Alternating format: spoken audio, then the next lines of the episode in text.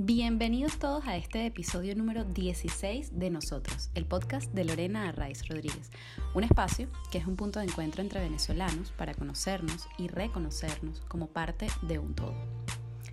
Hoy los venezolanos celebramos el Día de las Madres, el Día del Amor Primero, del Abrazo Eterno, de la luz y de la sombra que es la maternidad. Y nosotros hemos querido celebrarlo con Ingrid Serrano Duque, mamá de dos niñas maravillosas y de muchos hijos creativos, entre ellos Mala Mamá, Sin Mente Mindfulness, Pijamada Amor Propio o Una Mamá en Pantaletas. En este episodio, Ingrid nos cuenta sobre su camino espiritual, sus procesos de emprendimiento, sus inquietudes, su matrimonio en un avión con el profesor Briseño y, por supuesto, sobre sus hijas Bernarda y Alma. Sin más, vamos a escuchar este episodio número 16 de Nosotros con Ingrid Serrano Duque. Bueno, buenas tardes, Ingrid Serrano Duque. Es un placer, un honor, un cariño, una cosa preciosa tenerte aquí hoy. Muchísimas gracias por venir. No, gracias a ti. Imagínate, para mí es estar en un espacio de suprema confianza con una mujer a quien admiro, una hermana del alma que me ha regalado la vida. Así es, así es. Ha sido muy bonito compartir muchas etapas contigo. Eh, y bueno, por eso es tan bonito también tenerte hoy. Ingrid, em, yo creo que hay varios temas que atraviesan al ser que eres y quisiera intentar tocarlos mm, más o menos, no sé si vamos a alcanzar a tocarlos todos, pero bueno, mencionar un poquito el proceso de, cosas como la espiritualidad, el amor, lo femenino, la maternidad, es decir, hay un montón de cosas ¿no? que, que te conforman. Y de hecho hay un post eh, muy reciente de, de, tus redes sociales que a mí me gusta mucho porque de alguna manera resume, entre comillas, eh, todo eso, ¿no? Todo lo que, lo que, lo que eres, ¿no? Eh, dices en él que, que, bueno, que no eres una sola Ingrid, no es la Ingrid comunicadora, la actriz, la mamá, la, no, eres todo eso, ¿no? Además es el Día de la Madre, ¿vale? Entonces, nada, queremos hacer especial énfasis en, en eso. Para nosotros, Tú eres una mujer emprendedora, inteligente, empática, en definitiva eres humana. Y bueno, además una humana muy profunda porque eres escorpio y bueno, eso está ahí. Así que... Nada, Eso implicaciones, sí. Sí, total. Eres transformación, eres profundidad y eso de alguna manera se refleja en todo lo que haces. Pero bueno, mm, ese es el resumen de, de quién eres para nosotros. Pero, ¿quién es Ingrid Serrano Duque? Ingrid Serrano Duque es una mujer que vibra, que hace lo mejor que puede en esta vida y, ese lo mejor que puede es no solamente para resonar para ella, para hacer las cosas que le gustan como mujer. Primero yo creo que es esa, esa cualidad, sea la condición que sea, seas madre o sea estés soltera, yo siento que hay una cualidad de, de ser que no, que no tiene ni siquiera género, eh, ni siquiera eh, hombre o mujer, sino el ser, el ser humano. Entonces, esta mujer que soy, bueno, eh, que va teniendo, construyendo su, su, propia historia, que va contando también su historia, porque bueno, si yo he decidido en algún momento de mi vida, yo creo que desde niña, que yo quería contar mi historia. Desde los dos años yo les contaba, echaba cuentos. Yo creo que eso también es una herencia que me viene de mis ancestros, mi abuelo, muy, muy de contar historias, llanero, mi papá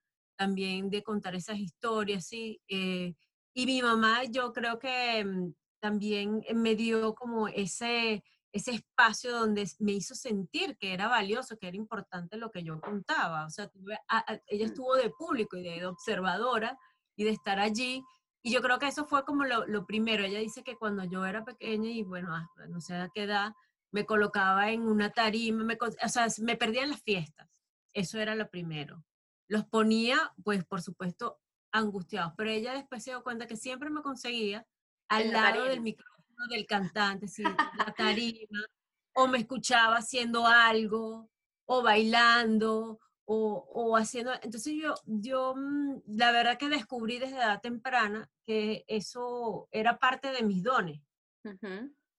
Y me permitió el ambiente donde yo estaba eh, construirlo y desarrollarlo. O sea, siempre estuve en colegios donde pude tener la música, o sea, la, toco la guitarra desde temprana edad, aunque no, muchos no saben. Entonces, bueno, yo creo que esta mujer que va, viviendo, yo creo que, mm, que me voy construyendo, que no soy una sola cosa, sino que voy siendo, que me voy transformando.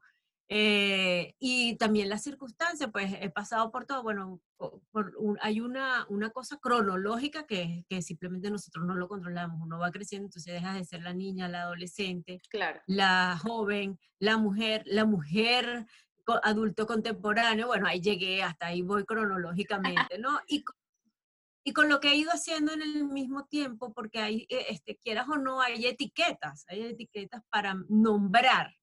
Yo no creo que sea una sola etiqueta, pero hay formas de nombrarnos, ¿no? Entonces sí, soy la profesional graduada, en, hay un ser que te marca, soy comunicadora social, soy actriz por decisión, por pasión, eh, eh, también soy escritora porque me, interesa escribir, pero también me, formé en, en, arte, y entonces hay una carrera, hay una cosa que he realizado, son 20 años en el área de la comunicación audiovisual. Entonces, bueno, he sido locutora, productora, ejecutiva, sí, eso también eres, ¿no? de, A medida que a mí siempre me ha guiado, eh, qué es lo que me gusta, o sea, me ha guiado, me he dejado guiar por mi instinto, qué cosas me atraen, qué me gusta. Entonces, bueno, debo, yo estoy una mujer al final muy agradecida con la vida, con Maestra Vida, que me ha colocado em, eh, profesionalmente en un lugar para desarrollarme e incluso personalmente con sus quiebres. ¿sí? También he sido la mujer que se casa joven, he sido la divorciada, eh, he sido la mujer que reconstruye eh, el amor después del amor con su pareja actual. me hice madre, que ha sido, bueno, para mí es como ahora una... Yo antes era deportista extremo, ¿no? hacía paracaidismo, eh, rafting, pending. Ahora tienes el deporte más extremo de todos, ¿no? Sí, claro. Yo pensaba que ya el deporte de ser la mujer, la compañera de vida del profesor Briseño, de José Rafael Briseño, José, como lo yo conozco yo y, lo yo. siempre. Eh, eso ya era un deporte extremo, hasta que me hice mamá. Y ya siento que ese es un deporte de aventura, un deporte de, bueno, de, de irte desarrollando. Entonces, bueno, soy esa, esa Ingrid, ¿no? Pero hay algo allí en todas esas facetas, etiquetas y cosas que mantienen, este, que son tu esencia. Entonces yo creo que soy una mujer em, que, se, que voy siendo, pero además voy siendo desde una libertad de decidir eh, qué compro y qué no compro. Mira, em, me has hecho un resumen precioso eh, además como buena comunicadora, que eres buena comunicadora, no lo digo por, la expresión de como buena comunicadora tal cosa, no, eh, como storyteller, digamos, ¿no? que ahora se usa mucho, eh, me has hecho imaginarme los momentos que ibas contando y mm. además has pasado por varias de las preguntas que te tenía, lo cual es precioso, o sea, me parece una conexión muy bonita, ¿no?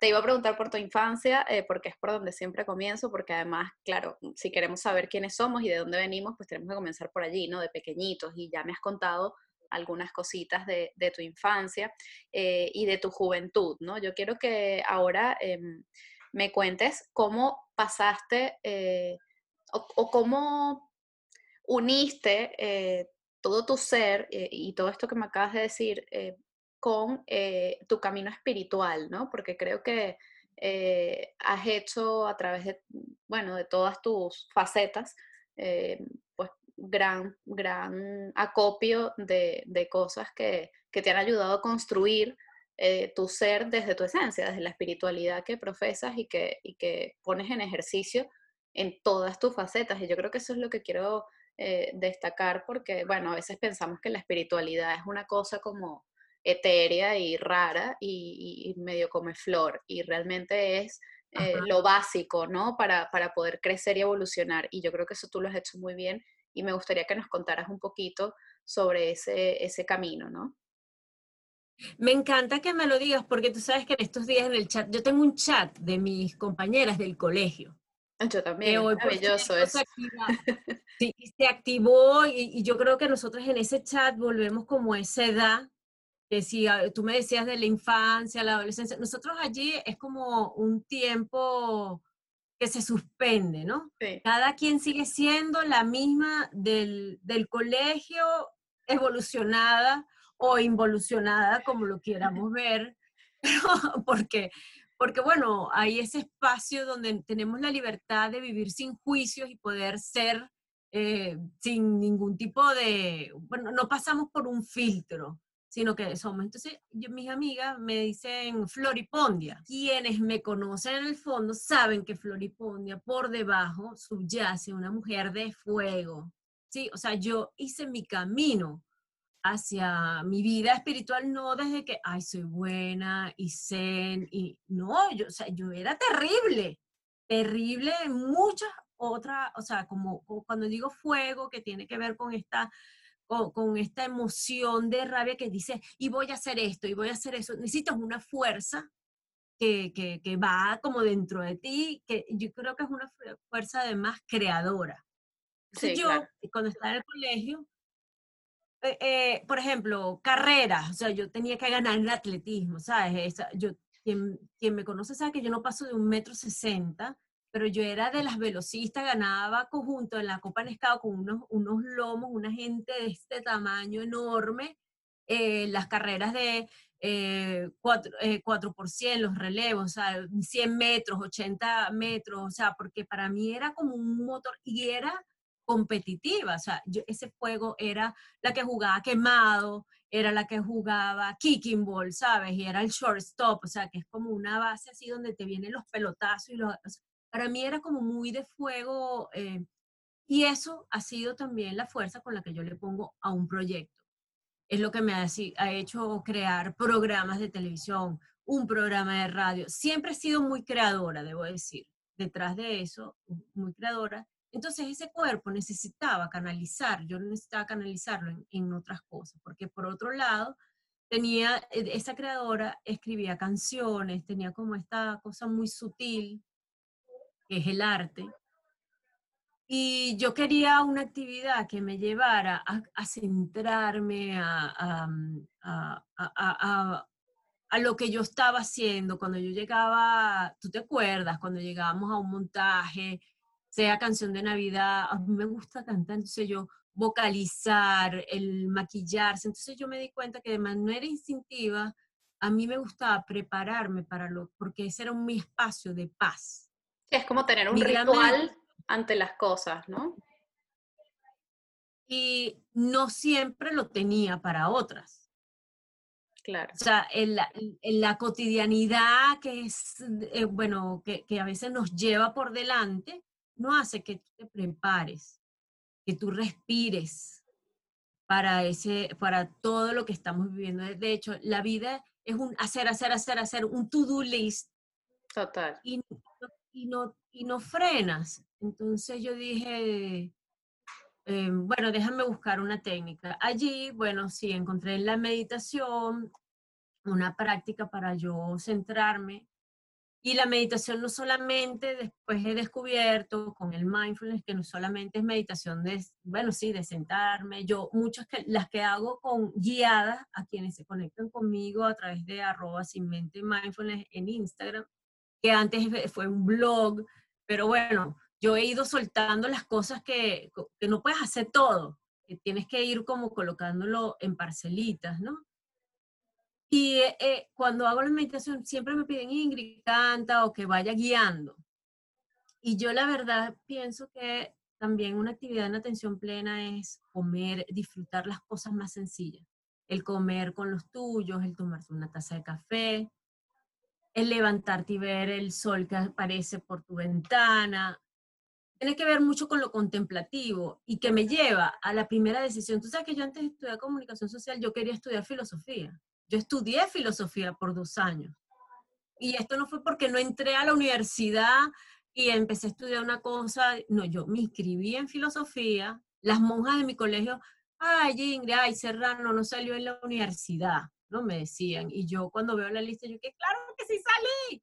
No podían creer que yo me había inscrito en filosofía. porque era también la alumna, cuando decidí hacerme adulta, la alumna que estaba en los festivales marianos cantando, en el grupo de gaita para los festivales, en las olimpiadas de, de atletismo. Entonces, claro, e, esa, esa mujer era como más líder, quizás yo hubiese sido una buena líder político, me hubiese encantado, porque yo era, ¿sabes?, centro de estudiantes. De hecho, en la universidad hice carrera como, como como delegada estudiantil, o sea, yo, yo también había una cosa, pero bueno, poco a poco uno va decantando y me di cuenta que esta parte me hacía mucho bien, esto de meditar, respirar, y yo en algún momento Venezuela en el 2016, 2017, que fueron, han sido tiempos para nosotros muy eh, complejos a nivel de manifestaciones, eh, paralelamente el Instagram se hizo live, sabes que podías poner tu, y yo dije,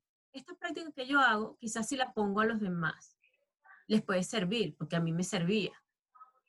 Y fue tanto que se unían que eso me llevó a formarme. O sea, yo viajé a la India y no solamente viajé a la India para formarme, sino también dije, ¿quién es el, el, la persona de la meditación que yo quiero hacer? O sea, no era Deepak Chopra, no era con, en un ashram en la India haciendo yogi o vinyasana, o sea, que son meditaciones o meditación trascendental Zen. No, yo escogí John Kabat-Zinn, que es un profesor de la Universidad de Massachusetts. Él fue el que introdujo esa técnica budista de meditación de atención plena o mindfulness, que hoy está tan en boga. Y yo dije, eso es lo que yo quiero hacer. Ejercicios prácticos, o sea, que cuando tomes el café, ay, lo huelas, respires, que te comas un chicle y lo muerdas y empieces a sentir con tu cuerpo, que te laves las manos y, te hagas consciente quién tú eres, que te eches un baño y te reconozcas, que te eches una crema y des gracias por lo que tú eres, que te hagas un escaneo casi que al, final del día y digas, ¿cómo estoy? Sí, que seas e consciente, ¿no? De, de, de, todo lo que estás viviendo, o sea, de quién eres y de lo que haces, y que no sea una cosa como en automático, ¿no? ¿Y, y cómo te estás sintiendo? O sea, tienes, estás en rabia, estás en tristeza, estás en miedo. Porque bueno, a la alegría y en amor no estamos constantemente. Eso es la condición de estar vivo, las emociones, todas las emociones, vamos a estar vivos. Entonces dice, bueno, me fui a Nueva York, hice ejercicios con él y después eso me, me puso en un lugar donde, bueno, de responsabilidad, que es lo que yo estaba entregando. Yo no sé si soy pedagoga entregándolo, yo lo hago desde mi mejor eh, o sea, es mejor dar. Pero veo que del otro lado, eso, bueno, también transforma. Y eso, esa, esa práctica, fíjate que ha ido transformando también mi hacer como actriz.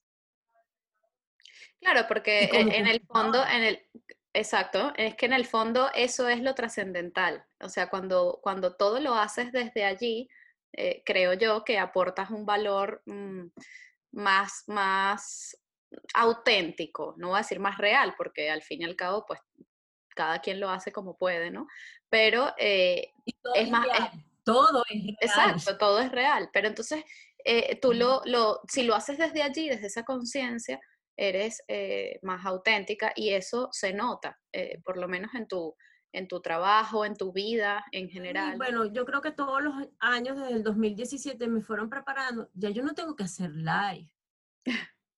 Yo no estoy montada en hacer una campaña para conseguir miles y millones de seguidores que además ni me escuchan, sino le dan clic a una fotico o un video yo no, bueno, a ellos le da sentido de vida, pero a mí no.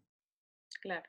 O sea, yo no, no lo quiero, o sea, no lo juzgo, sino que te digo que mi, el, si yo me coloco público en las redes sociales o eh, dista mucho de mi vida offline. Yo pongo algo que yo siento que agrega valor a los otros, pero yo siento que mi vida offline agrega mucho valor a mí como ser. Entonces yo creo que la honestidad que tú, de la que tú hablas eh, me atraviesa, me atraviesa. A veces me dejo seducir por lo que está ocurriendo afuera. O sea, digo, ¿qué tengo que hacer? Claro, la estrategia comunicacional, cómo llego, sí, hay cosas que tenemos que hacer.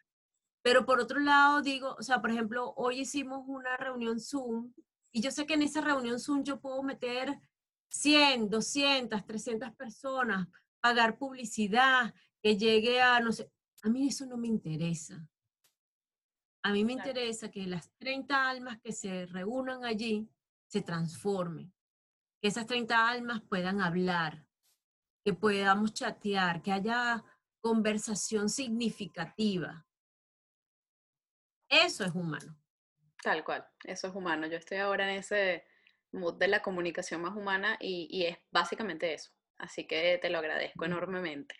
Em, hablaste eh, al principio del el amor después del amor, em, de, nuestro querido Fito, eh, y, y, de cómo, cómo transformó también tu vida y, y, tu, y el amor, ¿no? Eh, tu relación con José, con José Rafael, con el profesor Briseño. Y quisiera que nos hablaras también, se casaron en un avión además, ¿no? Esto, eh, a mí me gusta mucho esta historia, yo sé que ya, o sea, pero es que... Este cómplice. Sí. este, entonces, claro, em, toda, esa, toda esa transformación también desde el amor, eh, pero del amor después del amor, eh, cuéntanos un poquito también eso, porque eso también es parte, ¿no? De, de, tu evolución como persona, como mujer. Eh, y luego de allí pasamos directamente a eh, Bernarda y Alma, la maternidad. Mm, Así que cuéntame. Bueno, primero lo primero. Yo digo que antes de todo siempre está, bueno, esa pareja, ¿no? Eso, cómo construiste esa pareja y qué ocurrió. Nos encontramos, yo no, no bueno, yo creo que eh, cuando era pequeña yo tenía esta fantasía del príncipe azul. Eh, cómo tiene que ser el, amor dibujado. Después, con el tiempo, vamos, nos damos cuenta que se dibuja de tantas maneras como tú quieras. Y no necesariamente tiene un, cuerpo, una, forma de vestirse y esto que tenía eh, la construcción o en tu, sí, en tu imaginario, sino que es otra cosa. Es otra cosa. Y esa otra cosa te movió y ya ese es amor, ¿no? Entonces, bueno, siento que, bueno, nosotros fuimos, nos conocimos en el teatro, él estaba pasando por su proceso y yo por otros procesos. Yo quería conquistar el mundo, viajar, irme a estudiar fuera. José estaba preparado como de los 20 años de casarse y tener un hogar. Lo que pasa es que él, en este caso, siempre iba como con el próximo yogurín, como le decía la, una novia española que él tuvo. Cada vez era con una novia más joven del grupo, para justamente evitar el compromiso. Pero él estaba súper listo desde siempre, él ha sido un tipo, eh, un viejo. Él, él, toda la vida ha sido un tipo claro de cómo él quería su, casa, y yo la verdad que no estaba preparada la primera vez que nos conseguimos, nos gustábamos demasiado, pero fue un desastre. Yo pasé por un gran duelo, pero bueno, de luego de ese duelo yo me di cuenta que me podían gustar otras personas, conseguí otro, otro gran amor, me casé, lo viví, hasta que ese amor también llegó a un lugar donde, una Y, donde él tomó por un lado y quería otras cosas de la vida y yo también pero no me había dado cuenta, no me había enterado, por decirlo así. Yo, o sea, yo debo decir que sí, que yo terminé esa relación con, el corazón todavía latiendo en la mano, hasta que en una obra de teatro que había escrito José, el actor principal se enfermó, lo tuvieron que meter a una clínica y me tocó interpretar con José frente a su ex novia, me acuerdo también, que además llevaba la cabina técnica, porque, porque además ella se le ocurrió entrar en crisis en mitad de ese montaje, para que tú veas que la vida tiene causalidad. Porque si ella no hubiese estado allí, a lo mejor él no tampoco nos hubiese pasado esa historia, ¿no? Pero todo conspiró a que yo estaba en mi proceso de un año ya de estar separada, e, en pleno proceso de divorcio, Em, y nos tocó hacer esa obra y, y yo me di cuenta en el escenario que nosotros siempre habíamos sido amigos, que nos encantaba el uno el otro, ah, nos respetábamos y admirábamos lo que cada uno hacía, pero no nos habíamos hecho la idea que me encanta, pero él lo va a hacer. Y para que veas que la libertad allí, la decisión, entonces bueno, nos dimos cuenta que sí, que podía ser y nos dimos una segunda oportunidad a construir. ¿Cómo llegamos al, a casarnos en un avión? Bueno, ya yo me había casado, ya yo había hecho mi película. Mire, me casé con un vestido de diseñador, una super fiesta. Yo, mi, mi, mamá y papá apostaron por todo, nos fuimos con todo. Yo era productora, siempre era productora de eventos, de programas de televisión. O sea, yo tuve una, o sea, una superproducción para ese matrimonio. La casa por la ventana ya había, ya había saltado, ya. O sea, y José, por otro lado, jamás le ha gustado nada de eso. Yo estaba muy consciente que, de hecho, yo le hice un ultimátum cuando empezamos a salir. Yo le dije, mira, yo no quiero volverme a casar. Yo tampoco quiero estos noviajitos, noviazgos así como de niños pueril el que quiere estar conmigo se muda conmigo. Si la cosa funciona, chévere. Y si no, también. estaba tomando un café, me acuerdo, en un centro comercial, La Cascada, en San Antonio de los Altos. Y José se paró, se paró y se fue a caminar. Me dejó ahí con el café y él regresó a la media hora y me dijo, está bien, nos mudamos. ok. Vale. Y me acuerdo que mi mamá me decía, ay, no me diga que usted, mi mamá es gocha, ay, no me diga usted está saliendo otra vez con el hijo de Mercedes, que se le nota, ¿no? Porque yo me pongo acelerada con José y, y bueno, él me producía una cosa de que yo salía con el cabello mojado, espelucada, pero como con un vestido, o sea, siempre me producía como esta aceleración, y ya yo vivía sola, yo vivía sola, ya estaba independiente porque yo siento que yo me reconstruí en las miles de pedazos solo cuando estuve sola conmigo, no antes. Bueno, un día em, José que no se deja regalar nada, ni tampoco le gustan los viajes, a mí me gusta explorar el mundo y conocer el mundo, pero él puede estar aquí. Él está en su cuarentena, ese es su espacio natural. Él es un ermitaño. Él en la universidad tenía un huequito de oficina que para mí era insoportable y él era, era feliz. Sí, sí. Él está aquí en su, en sus tres metros cuadrados y él está dichoso. Entonces, pero yo necesito ir a conquistar el mundo, ¿no? Yo necesito... Entonces, bueno, ahora yo he viajado a la, a la tierra de la cuarentena y me doy cuenta que, bueno, y yo le dije, ay, te voy a dar un regalo. Mira qué mal regalo para una persona que le gusta estar en una oficina y se... Yo le regalé un viaje para Buenos Aires. Y él entró en crisis. Él entró en crisis y dijo, no, a mí no me regalas eso. Y yo dije dentro de mí, bueno, me quedé como mal porque dije, esto va, esto va, esto va a terminar mal otra vez, ¿no? Y eso me lo dijo él, pero como buen Géminis, tú hablas de, de los signos al principio, ¿no? Dicen que los Géminis muestran una cosa y son otras, ¿no? Así es. Él histérico y no sé qué, yo lo que había era impreso la reserva de los tickets por, por internet, me acuerdo. Y de pronto me, bueno, llegó en la noche y me dijo, ¿sabes qué? Nos vamos. Sí, nos vamos. Y entonces, claro, cuando yo con la emoción, eh, me acuerdo que con el Messenger del año Plum, o sea, me conecté. Recojan esas cédulas, por favor. mi hermano que vivía en ese momento en Buenos Aires, le digo, oye, hola hermano, ¿cómo estás? ¿Cómo te ha ido? Mira, parece que José quiere irse conmigo, eh, vamos a comprar pasajes para Buenos Aires, pero bueno, dame, bueno, uno quiere ahorrar siempre, pues me puedo quedar en tu casa y organizo y ta, ta, ta. Y mi hermano me escribe, bueno, yo lo siento por ti, pero yo en mi casa no acepto concubinos. en serio, esto, esta parte no me la sabía. es verídico.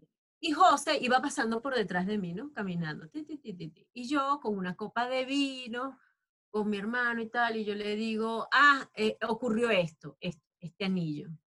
Yo que siempre había dicho que no me volvía a casar, o sea, como una cosa así. Bueno, me caí, él me lo, me, me despertó, él, eh, habíamos, él había como que planificado una cosa la montaña y una cosa toda bella, y ese día llovió, fue como un desastre. Yo me acosté a dormir en el mueble y de pronto cuando me levanto me consigo aquel hombre de rodillas diciéndome, Ingrid, ¿quieres casarte conmigo? Y tú casi todavía estoy soñando, ¿qué pasa? yo, no sé si es que me agarró entre sueño y tal, desprevenida. Y yo dije, claro, yo mañana mismo me casaría contigo. Entonces yo le muestro a mi hermano, yo le digo, bueno, mira, somos concubinos, pero mira, hay un anillo, hay un anillo. Eso viene, no sé cuándo. Y le dije, pero yo no quiero ni fiesta, ni no sé qué, y José tampoco, ya yo vi eso. Y entonces mi hermano me dijo, bueno, pero dile al piloto del avión que te casamos. Yo le agarraba la, la, la copa y le decía, ay, pero ese sería un matrimonio perfecto. Y le digo a José, ay, ¿sabes qué? Sería perfecto casarnos así y así no tenemos que hacer la fiesta, ni invitar a nadie. Y él me dijo, eso me gusta. Un día, bueno, sí, nos montamos en el avión, el avión. Hacíamos parada en el aeropuerto en Brasil y de Brasil pasaba a Buenos Aires, ¿no? Y bueno, el primer piloto nos dijo que no, el segundo le hice hasta una carta, taca, taca, ya la tenía hecha. Digo, bueno, la locura. Fue la locura, nos casaron en primera clase, champaña, todo la aerolínea se está haciendo un poco los locos, pero nosotros llegamos y claro, Lorena que está del otro lado del mundo, que es cómplice porque era la beca trabajo de, del teatro, se encuentra, y era también líder de estudiantil, ¿verdad, Lore? porque por eso, iba siempre. Sí. Iba a la oficina del padre Ugalde, le dice, ay, le echa el cuento, imagínate, se casaron, ay, tú qué taca. Y yo, por supuesto, había hecho una fiesta porque llegué a Buenos Aires y mi hermano, yo le dije, ahora sí me aceptas en tu casa, estamos casados, no somos concubinos, mi mamá, ay, todo el mundo aquí lanzaba, tú sabes, los fuegos artificiales, felices, ta, ta, ta, pero José jamás le había dicho nada a nadie. Ajá. Ni a su mamá. lo recuerdo. Solamente a Lorena. Recuerdo, Lo recuerdo y recuerdo las consecuencias de eso. bueno, Lorena es la culpable de que nos hayamos casado por civil aquí en esta casa, en la casa de Mercedes Pulido, obligados. Obligados al matrimonio civil y dijo, y se olvidan de esa bitácora y no sé qué de la aerolínea. Gran, o sea, porque llegó el padre Ugali y que, ¡ay! Tu primogénito, Mercedes, finalmente se te casó. Y Mercedes, ¿y qué? ¿Qué? ¿Qué, ¿Qué pasó? Ups. Lo siento. Los quiero. El amor después del amor. Ese fue el amor después del amor y bueno, desde allí empezamos a construir esto que, que bueno, que nuestra vida en pareja fue el inicio de algo que yo creo que nosotros, todo lo que nos había pasado, bueno, fue un aprendizaje para poder estar juntos, o sea, si en esa canción que decía José, pues no, mm, a veces las circunstancias no se dan, a veces hay mucho amor, pero las circunstancias no ayudan. Eh, bueno, aquí se unieron, conspiraron para que estuviéramos juntos. Y entonces llegamos a Bernarda y Alma, que son una preciosidad. Eh, eso está clarísimo. Ahora bien, ¿cómo la maternidad, eh, bueno, pues te, te, cambió o no en cualquier caso, ¿qué, ha representado, qué ha significado para ti la maternidad eh, en, tu vida? Y, ya nos quedan otros dos temitas. Quiero saber la maternidad, quiero luego hablar del emprendimiento, que es otra forma de maternidad, y quiero hablar eh, también de Venezuela, que es pues nuestra madre tierra. ¿no? Mis hijas te lo voy a resumir en dos cosas. Yo la maternidad este, la busqué, para mí no fue fácil, eh, quedar embarazada. Yo quedé embarazada a los 36 años. Sí, ella era, como dicen por allí, madre añosa y particularmente José, que es un término horroroso para describir que, bueno, que esperaste mucho para empezar a, a, a planteártelo. Eh, ojo, para los expertos médicos, pero luego cada persona es, ¿sí? Y, y es un mundo en sí mismo. Entonces, nos hicimos exámenes, José tenía no sé cuánta motilidad, no sé cuánto de movilidad, o sea, él me escupía y debería quedar preñada, pero yo no quedaba preñada porque, bueno, tenía un cuerpo hostil. Buscamos que hasta que, bueno, fue una, Bernarda vino y fue una hija muy deseada, muy amada, por supuesto, nosotros nos entregamos a aquella experiencia con absoluto amor. Yo sentía que yo no estaba preparada, yo supe que no, no, no, era, no era mamá cuando tenía mi bebé en brazos porque yo tenía otros proyectos, yo quería hacer muchas otras cosas, pero yo tenía una bebé, una gran responsabilidad y un gran amor desbordado por ese hijo porque él te enamora, tú te pierdes y yo la verdad que durante dos años que además di pecho, me entregué a ella, no dejé de trabajar, trabajé en Fundación Empresas Polar, pero debo contar que tuve a mi lado, fíjate, hablando. Mira. Hola, princesa, ¿cómo estás? Muy bien, así que voy a estar bailando y con este vestido de lado. Me encanta ese vestido. Mira, sube a estar con tu hermanita, que voy a terminar esta entrevista y ya voy. Bueno, mamá, mejor dicho, oye, mamá, ¿Cómo? La cosa que hace número uno y la cosa que hace número dos. Una mamá desnuda. Mejor dicho, eso es lo que pasa con el baño. Eso es lo que pasa con el baño. me encanta, me encanta. O sea, esta es la mejor parte de la entrevista, que lo sepa. bueno, sí. O sea, yo, yo, yo, creo que esa maternidad, ah, el desnudo es esto, o sea, yo, yo me entregué por completo, continué con mi trabajo corporativo, o sea, yo los tres meses Seguí en Fundación Empresas Polar, me comprometí a la lactancia materna exclusiva, claro que sí. Eh, le di pecho casi hasta los dos años, hasta que ella dijo asco y dejó de tomar su tetica. Bueno, fue una decisión también de ella. Em, y, y, bueno, cuando ya estaba otra vez como floreciendo en mi mundo corporativo, creé, fíjate, tenía la necesidad de, de, ese otro hijo creativo que era sin mente, que era meditación y tal. Creé la página al paralelo del corporativo. Y yo estaba allí muy plena y sentía que ya regresaba, bueno, también a esa mujer profesional, que es madre, sí, que, que, tiene tantas facetas en sí misma, eh, hasta que me di cuenta que yo no, no se puede todo. Mm. Yo, yo dije, no se puede todo, y cuando estaba allí quedé embarazada otra vez. Y es así, no la buscaste. No. Fue eh, en un receso de, de pastillas. Yo recuerdo perfectamente la fiesta que gozamos, dejamos a Bernarda como todo el fin de semana con los abuelos, o sea, yo tuve una gran aliada con Bernarda, fue Mercedes Pulido. Mercedes me brindó que, o sea, yo, o sea, ella dale el pecho en la mañana, regresa al mediodía a mi casa, podemos tener una nani aquí en la casa, porque bueno, ya ella no estaba de edad para cuidarla, pero la puedes tener aquí. O sea, yo tenía un segundo hogar para Bernarda, fuerte, robusto, que me permitía a mí trabajar y que ella estuviera allí. ¿Qué ocurrió con Alma? Que ya Mercedes no podía, ya no podíamos conseguir tampoco la, la persona que nos acompañara. Eh, ocurrió esas cosas y yo dije, bueno, esto si con una exigía tanto, con dos imagínate, ¿no? Y pero al contrario, fue una construcción mucho más sólida. O sea, si con Bernarda me había perdido en la maternidad, en ese dar, dar, dar nada más a mi hija, con Alma fue una construcción mucho más fuerte de mí. Me di cuenta que, que sí se podía la maternidad dar pecho, tener a la otra y, y generar hijos creativos, ¿no? Que atiende tu segunda pregunta. Eso es mi primera maternidad era de, creación, de crear canciones, de actuar, de, generar productos, programas de televisión, productora de películas, todo lo que yo había hecho. Y de pronto, bueno, decidí que era tiempo de formarme yo y generar mis propios productos y los decidí que eran para las mujeres, para las otras nosotras. Hice mi obra de teatro unipersonal y yo creo que allí se unieron los dos caminos, ¿no? La actuación con la meditación, con la formación, con facilitar despertar a otras mujeres.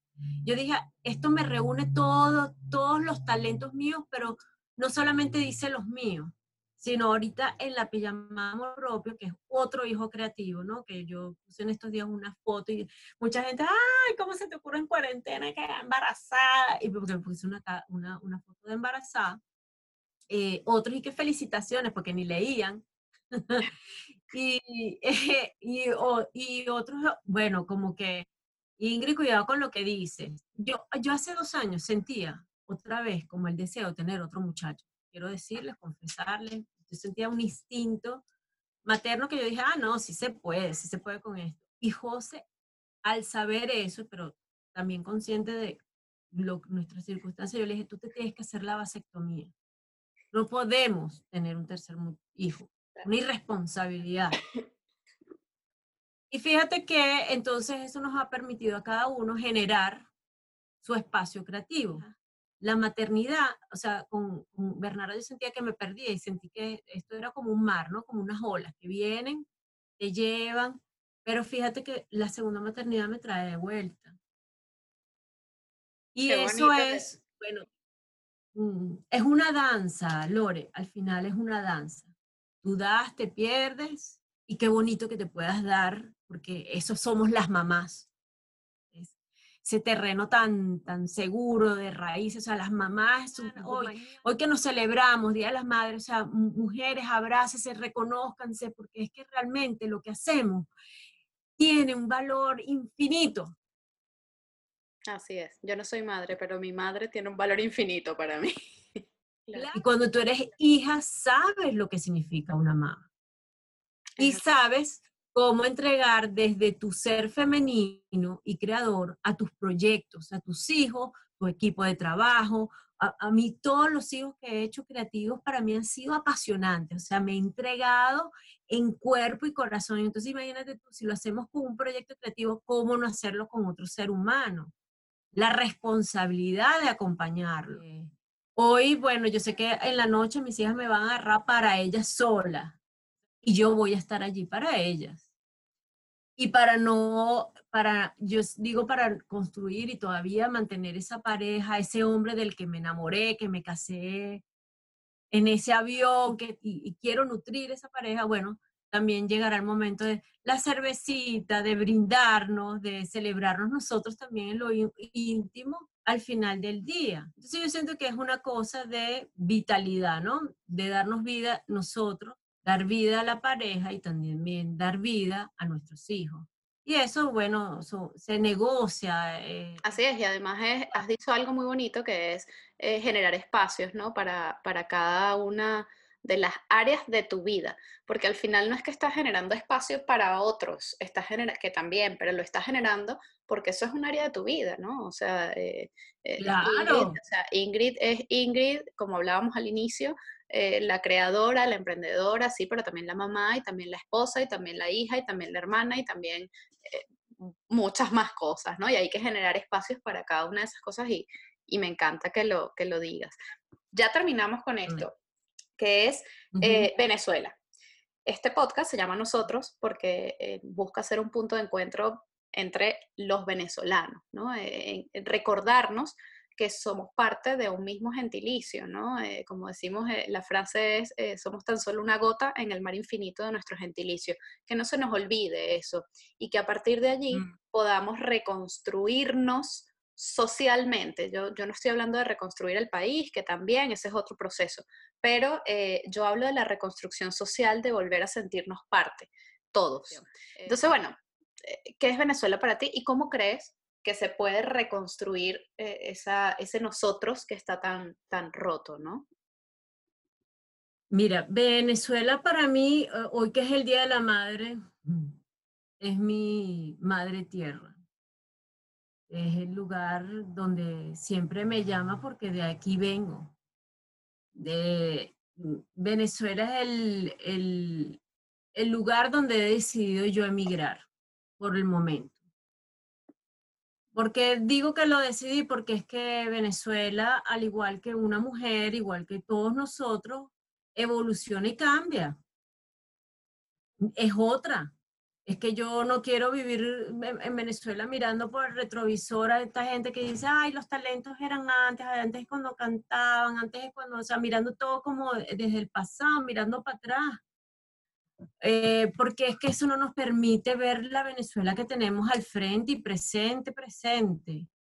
Eh, Venezuela tampoco es un espacio físico, tú lo acabas de decir, Venezuela es, Ahora yo voy a Chile, me siento tan en Venezuela, eh, voy a Calgary, eh, Calgary, voy a Colombia, voy a México, voy a España, voy y hay un venezolano allí que me hace que mi, mi patria, mi Venezuela sea mucho más grande más allá del espacio físico.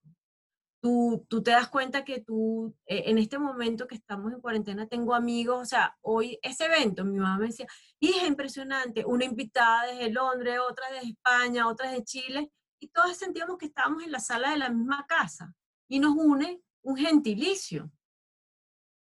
Nos une un gentilicio, entonces para mí Venezuela es ese lugar que por el momento yo físicamente sigo en Venezuela, pero Venezuela no es la misma ni yo soy la misma. Yo cada semana tengo que readaptarme y reajustarme posiblemente a ella, a lo como, como donde ella está. Emigrar a un país llamado Venezuela está basado en realidad.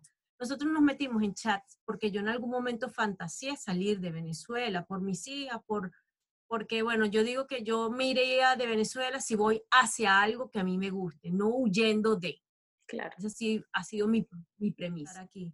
Entonces, bueno, pero en ese momento sí pasé por esa fantasía de hacia dónde podíamos ir. Teníamos, y nos paseamos por chats de emprendimiento, porque, bueno, queríamos ir con un producto, con un negocio que, que íbamos a ofrecer, ¿no? Y habían varias cosas que había que ver cuando tú vas a emigrar. Primero, ¿cuál es tu red eh, personal, familiar que te, que te proteja? Luego había que, cuáles son tus recursos, lo que tú tenías, tu talento, tu profesión, pero también tus recursos monetarios.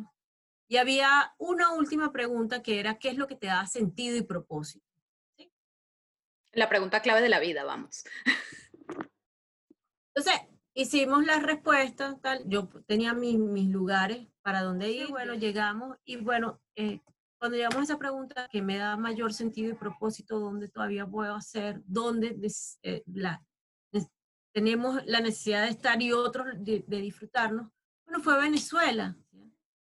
Eh, fue que nosotros decidimos hacer emigrar a un país llamado Venezuela, que no es que tienen que quedarse en Venezuela, no, señores, pueden irse a donde ustedes quieran, pero tengan idea justamente de lo que tú dejaste y hacia dónde tú quieres ir.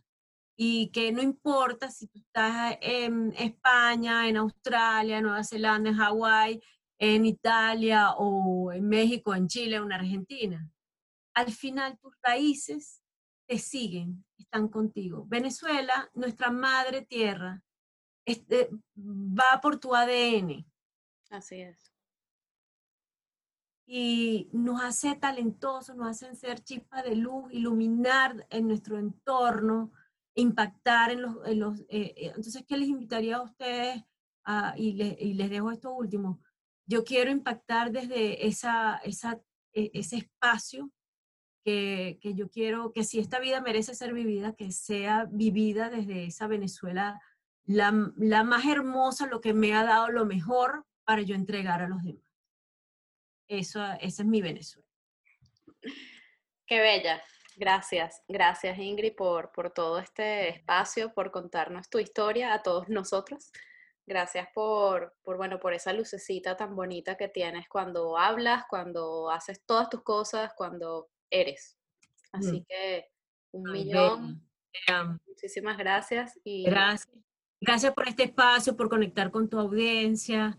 Ya saben, me pueden seguir en Instagram, arroba Ingrid Serrano Duque, arroba Sin Mente Mindfulness. En Mindfulness les dejo todo gratuito. Siempre mindfulness es mi cuenta del servicio y casi todo es desde la gratuidad, porque es un, algo que me compromete con mi país. Y desde mi cuenta, pues sí, genero talleres, experiencias, obras, todo lo que yo soy. Y para conectar con el disfrute tan necesario. Mire, en este momento el disfrute, el conectar con ese gozo, este, con que la vida tiene, tenemos, em, mire, no es solamente tener propósito, propósito llega a un lugar, mantener la esperanza. Y la esperanza conecta con ese espíritu, con algo más divino y más grande que nosotros, con un universo, llámelo Dios, llámelo como usted lo quiera llamar. Esa es la esperanza, la esperanza que existe una humanidad. La esperanza también es verla en, en los ojitos de nuestros hijos. Eso es lo que nos hace en este momento crear espacios hermosos en nuestras casas el homeschooling nos requiere, requiere de nosotros un montón, pero en mantener la esperanza de que hay un futuro mejor para todos. Dentro, fuera, donde usted quiera.